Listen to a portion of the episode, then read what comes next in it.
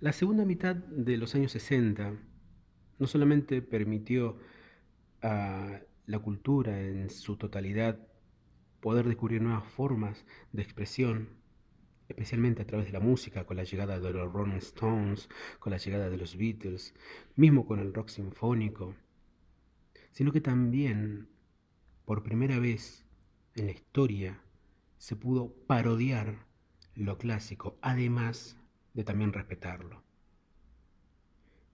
Europa es un gran caso de ese tipo de parodias en los cuales muchos artistas, incluso aún hoy, tienen su fama. Latinoamérica no podía ser la excepción. Y específicamente en Buenos Aires, cuna de las vanguardias culturales, también hubo alguien que se encargó de realizar una parodia con mucho respeto de la música culta y también de los intérpretes de la música culta. Estamos hablando de Gerardo Massana. Gerardo Massana, como bien saben, es el fundador del conjunto de instrumentos informales Le Luthier. Bienvenidos a El Catálogo de Mastro Piero, único podcast sobre la obra de Johann Sebastian Mastro Piero, sus alumnos más destacados y sus intérpretes más conocidos el conjunto de instrumentos informales Le. Capítulo de hoy, Cantata Laxatón.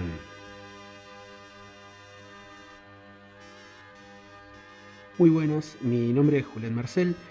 Eh, para aquellos que quieran seguirme tanto en Instagram como en Facebook, pueden buscarme directamente como Julián Marcel.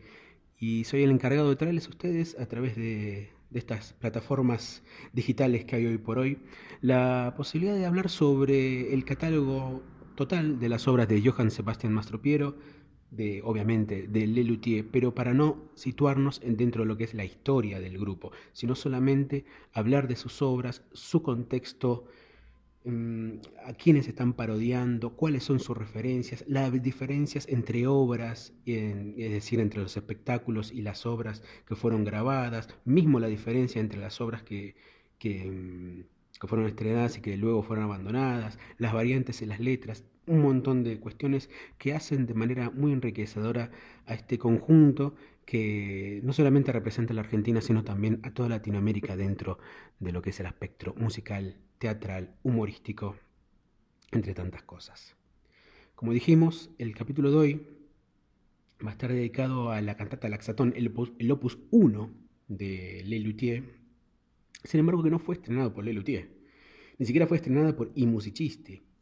La premier, la histórica premier de la, de la cantata Laxatón, que en aquel momento se llamaba Modatón, para quienes no lo saben, Mm, fue realizada el 25 de septiembre de 1965 en el eh, Festival de Coros Universitarios de la provincia de Tucumán. Era muy común en Latinoamérica y en Argentina también hacer festivales de coros universitarios. Aún hoy sigue habiendo coros universitarios. La Facultad de Ciencias Sociales de la Universidad de Buenos Aires tiene todavía su coro. Hay distintas universidades que todavía siguen teniendo el coro. Este, más que nada como una especie de mm, trabajo de ocio, digamos, dentro de todo lo que es el corpus para estudiar sus, este, bueno, sus debidas materias para poder este, egresarse como, como comunicador, como arquitecto, como tantas otras cosas. En Argentina hubo mucho de esos. Precisamente el Festival eh, de Coros de Tucumán agrupó a varios de esos coros, entre ellos al coro de la Facultad de Ingeniería de la Universidad de Buenos Aires, que estaban exactas en aquel momento, em, en el cual se encontraron varios de los integrantes que hoy formarían parte de Lelutier y que fueron los integrantes clásicos, por supuesto, ¿no? Sin embargo, la, la obra en sí este, tiene, hay, hay, que contar mucho sobre el tema de la historia de lo que es la cantata Laxatón. Hay un montón de información que tenemos aquí eh, agrupada. Y como bien sabemos, ¿no? es una parodia hasta cierto punto, digamos, de la Pasión según San Mateo, el Bach Bergebesaignes 244 de Johann Sebastian Bach, una de las obras más grandes de la literatura, perdón, de la música en general. Este, está dividida la cantata Laxatón o cantata Maudatón, vamos a darle este nombre durante algunos minutos. La cantata Maudatón estaba distribuida en 15 movimientos y el texto fue íntegramente mm, eh, sacado del prospecto de un laxante llamado justamente el Modatón, al cual tenemos entendido Mastro Piero, como diría Marcos Munstock en la introducción del volumen 2, es decir, la cantata del Laxatón, eh, al cual estaba especialmente agradecido, ¿no? Por supuesto. Para dar cuenta de lo que es la historia de, de Luthier y el contexto en el cual surge Lelutier, vale la pena mostrar no tanto sus influencias, porque Lelutier no tiene influencias, sino que tiene referentes humorísticos que fueron tomando como representantes de la conjunción entre música y humor en el mundo. Puede concebirse algún tipo de, orígenes para el surgimiento, primero de musicisti y luego de Lelutier. En primer lugar, a Gerard Hoffnung, un humorista alemán radicado en Inglaterra, que fue, después de escapar al nazismo, se radicó en Inglaterra, y tenemos entendido que Gerardo Massana llegó a escuchar obras de este humorista en la casa de un amigo llamado Julio Cax, que era un melómano este, incipiente, digamos, tanto como el mismo Gerardo Massana lo fue, ¿no? Un poco más conocido más conocido dentro de lo que es la música humor, ¿no? Por supuesto, estamos hablando de Le Quatre Barbus, un grupo francés vocal surgido en 1938 y que finalizó hacia mediados de los años 70, que sus principios fueron evidentemente humorísticos porque ellos surgieron de cabarets de Francia y después fueron ampliando su repertorio, y no solamente su repertorio, sino también sus, este, sus locales a los cuales ellos iban a representarse, hasta llegar a teatros. Eh, sus principios efectivamente eran humorísticos. Y ellos se permitieron varios juegos musicales, este, como por ejemplo mezclar la quinta sinfonía de Beethoven junto con la historia del hombre que inventó la pieza para colgar, el, para colgar la ropa, el broche, o como le decimos aquí en Argentina o en otras zonas del, país. Em, y lograron una obra maravillosa muy bien afinada sobre la base de esa, la primera, el primer movimiento de la quinta sinfonía de Beethoven. Carlos Núñez Cortés rescata la, referencia de este, de, esta, de este grupo particular.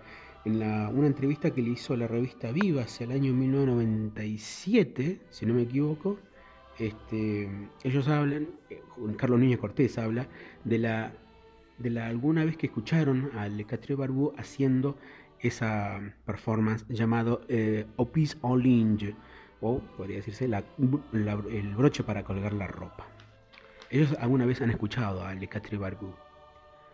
Más conocido todavía, hoy por hoy bastante olvidado, es PDQ Bach, que es un alter ego, el alter ego histórico de Peter Schickle, que es un humorista británico judío, es podría decirse, el pionero o el más representativo, digamos, de toda la, de toda la gama de este, autores apócrifos o de compositores apócrifos, ¿no?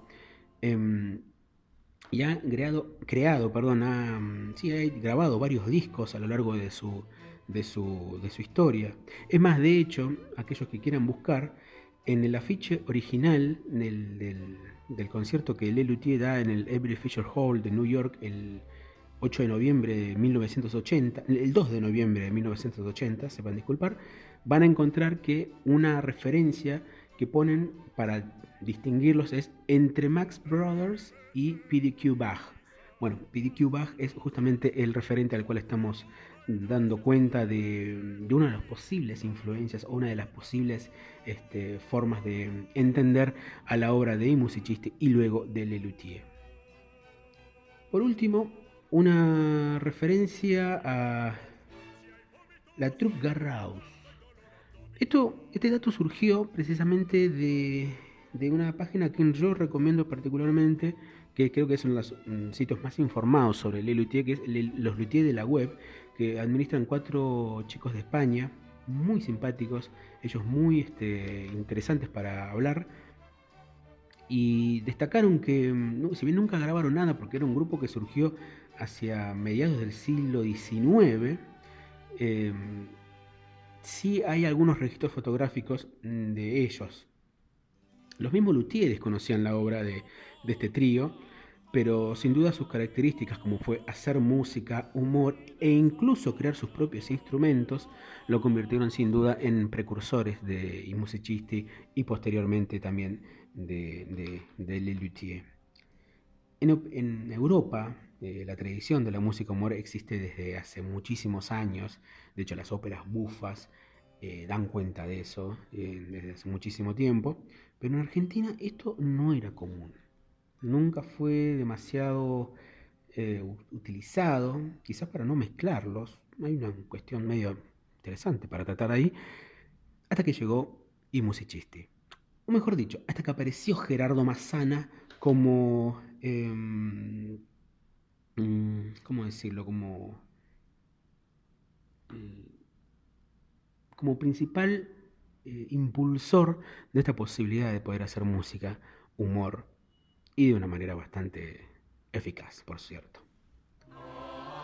La representación de la cantata Modatón en el Festival de Coros Universitarios de, de Tucumán fue un éxito. De hecho, la revista Primera Plana dirigida por Jacobo Timmerman, dio cuenta de, esa, esa, representación en la cual se hizo alabanzas a un laxante, eh, destacando el humor de este coro de ingeniería de la Facultad de Ciencias Exactas de la Universidad de Buenos Aires. Sin embargo, no es la primera vez que se permitió hacer música humor en ese tipo de festivales. El festival anterior, el del año 1964, se realizó en La Plata también estuvo Gerardo Massana, también estuvo el coro de ingeniería y representaron parte de lo que fue eh, uno de los primeros números de I Musicisti, llamado Il figlio del pirata, que no es una obra de ellos, sino una, este, eh, una obra de Mangiagali, un compositor italiano, una obra olvidadísima que encontraron algunos de esos manuscritos, este, o manuscritos quiero decir la partitura, no la partitura en manuscrito, sino la partitura, quiero decir, en la casa del mismo Massana que trajeron los abuelos desde, desde España. Es interesante destacar esto porque mm, acá en Argentina nunca se, había representado esa ópera, sin embargo aquí se hizo El Figlio del Pirata hacia 1964 y esa podría ser la primera piedra en la cual se destaca la obra de Musicisti y posteriormente de Lelutier. Em, el año siguiente, en el Festival de Coro de Tucumán, se realiza la cantata Modatón y el éxito es enorme.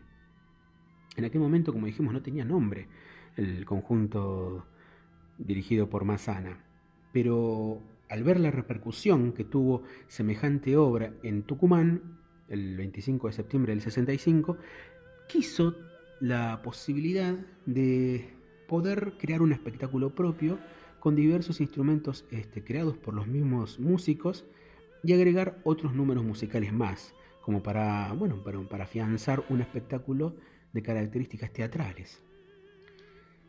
El nombre no surge eh, de manera casual, o sea, I musicisti como I musicisti se presenta por primera vez con ese nombre en el programa de Telecataplum hacia fines del año 1965 en, este, bueno, en la televisión aquí en Argentina.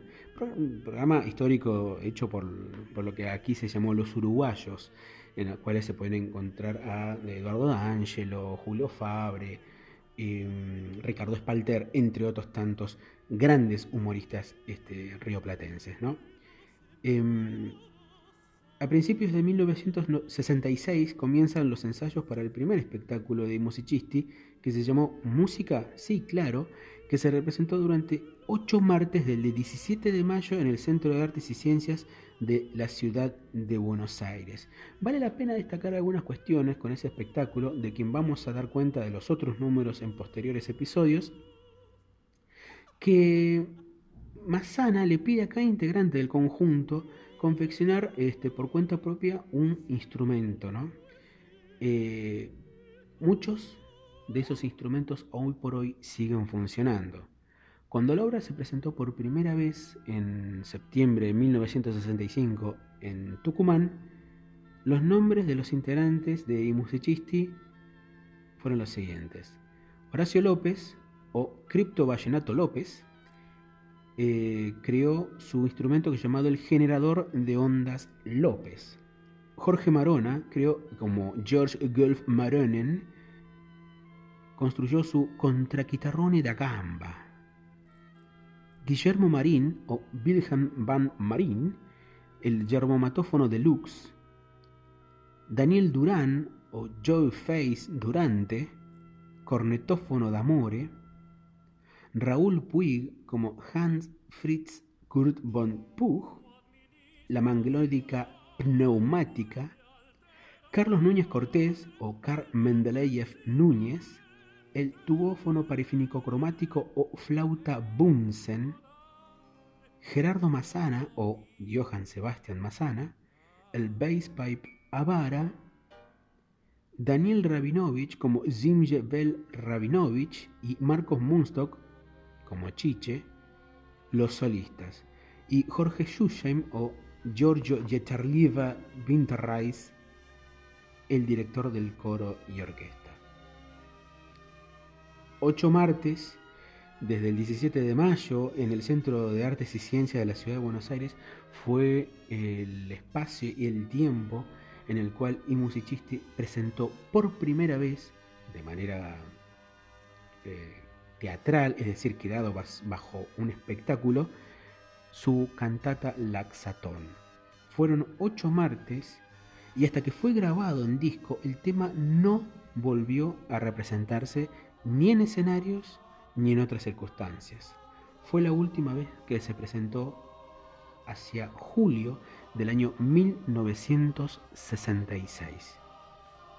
Sin embargo, eh, seis años después, cuando Le Luthier ya era Le Luthier, y se prestaban a grabar su segundo volumen, el volumen 2 del conjunto de instrumentos informales, agarraron esa primera cantata primigenia para ocupar todo el lado A.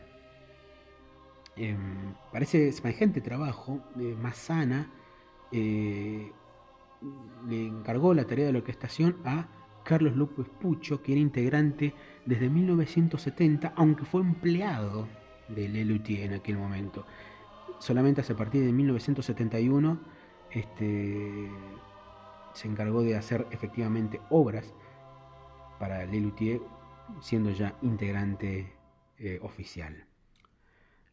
Gerardo Massana no pudo hacer efectivamente la orquestación de semejante obra porque los problemas de salud que finalmente lo matarían eh, en 1973 impedían que pueda este, hacer demasiadas intervenciones. ¿no? Hay muchas diferencias entre la obra original y la grabada. En la letra, la cantata pasó a llamarse, como dijimos recién, Laxatón, debido a que los laboratorios Vago, que eran los que distribuían el laxante, no quisieron auspiciar la obra. Y por lo tanto, Modatón, eh, pese a todo, envió varias cajas de su producto en agradecimiento y probablemente para influenciar, creemos, los instantinos y las musas de Le para más adelante. ¿no? Hay una hay un área de la obra que también tuvo una modificación durante el tiempo, que es el coral Angustias y Dolor. En la versión original eh, decía, libre de angustias y dolor es dulce la meditación. En el disco, como podemos escucharlo, decía, angustias y dolor, adiós, y enemas ya os podré olvidar y por fin leer y meditar.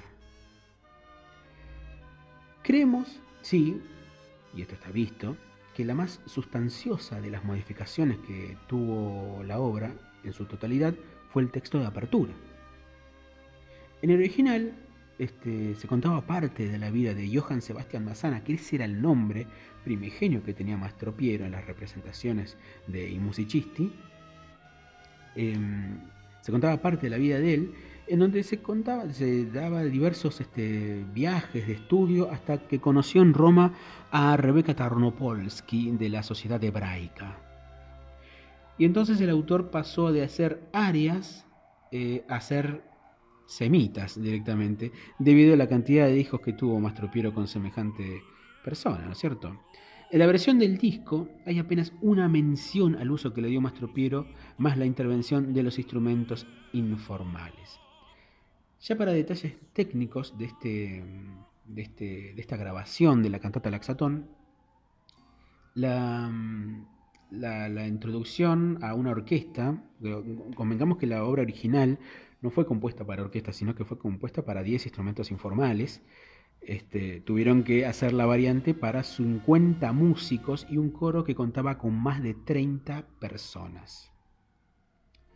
Los cantantes solistas, este es un dato no menor, que formaron parte de este disco, fueron Susana Rouco como soprano, Noemi Sousa como contralto, Sergio Tulián en el, como tenor y Jorge, Jorge Alcorta como bajo.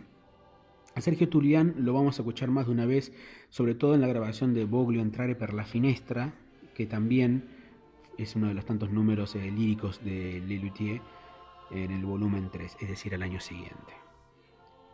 Em, y todos estos solistas, más algunos del coro también, formaban parte de lo que era la escuela del Teatro Colón.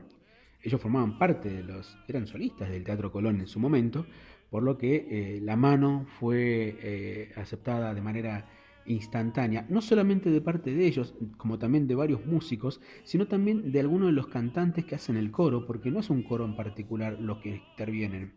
Esos eran momentos en los que los grupos se daban una mano entre ellos, sin necesidad de, de cobrar, ¿no? solamente por el amor a la música, como dice Núñez Cortés en su celebradísimo libro Memorias de un Luthier, del cual también estamos sacando un poco de información para este episodio del catálogo de Mastro Piero. Vamos a, como un dato no menor, vamos a nombrar a los integrantes del coro de ese disco. Rubén Berna, Mario Brodsky, Torito Staforini, Horacio Aragona, Rodolfo Schuff, Alejo Laclau, Bernardo Baranec, Sergio Danti, Jorge Santiago, Gabriel Bobrou, Fernando Terán, Margarita Goldman, Alba Rosen, Cristina Chione, Chichita Fanelli, Claudia Faigón, Pupé Nobel, Liliana Berna, Malena Massana, Lidia Tolaba, Mónica Núñez Cortés, Lidia Brodsky, Analía Lobato, Silvina Elijovich, Josefina Rabinovich, Elba Meyer, María del Carmen Aguilar y Edith Margulies. Algunos nombres de algunas mujeres eran integrantes de grupos que en aquel momento eran parte de, grupos de coro o de cantantes bastante famosos, como él era Buenos Aires 8, el celebérrimo Cuarteto Supay, los nueve de cámara que había fundado Carlos López Pucho y que llegó a grabar un disco en el año 71, el Opus 4, etcétera, etcétera, etcétera. Em, algunos datos no, no menores, ¿no? La, el laxante original, Modatón, aún hoy sigue saliendo.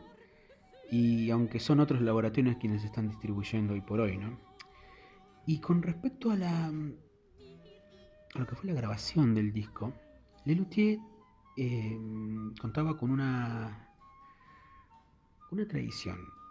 Y cada vez que se hacía, o por lo menos a partir de los próximos discos lo hicieron así, de esa manera, que es que a partir de la variante orquestal del tema, para el disco, quien tenía el lugar de privilegio para escuchar la obra y sentarse adelante, iba a ser el que hizo eh, la obra original y el que hizo el arreglo.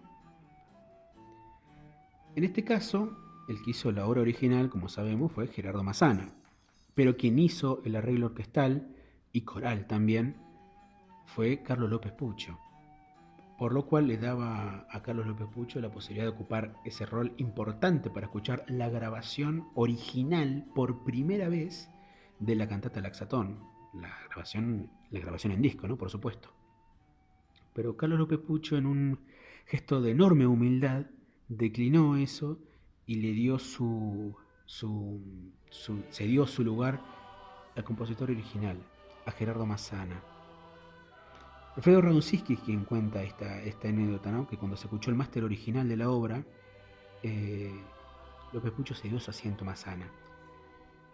Y cuenta que el humor de la obra quedó reducido casi, podría decirse, a un segundo plano, cuando la seriedad y la emoción de ese momento, del ver a su compositor ya visiblemente afectado de salud, oyendo por primera vez eh, su obra de manera orquestal, generó muchísima emoción en quienes estaban ahí mismo en los estudios TNT de la ciudad de Buenos Aires.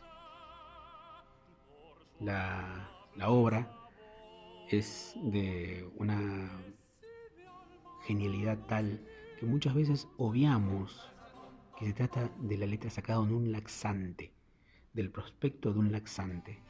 Yo creo que en ese sentido la genialidad de Lelutier es la de poder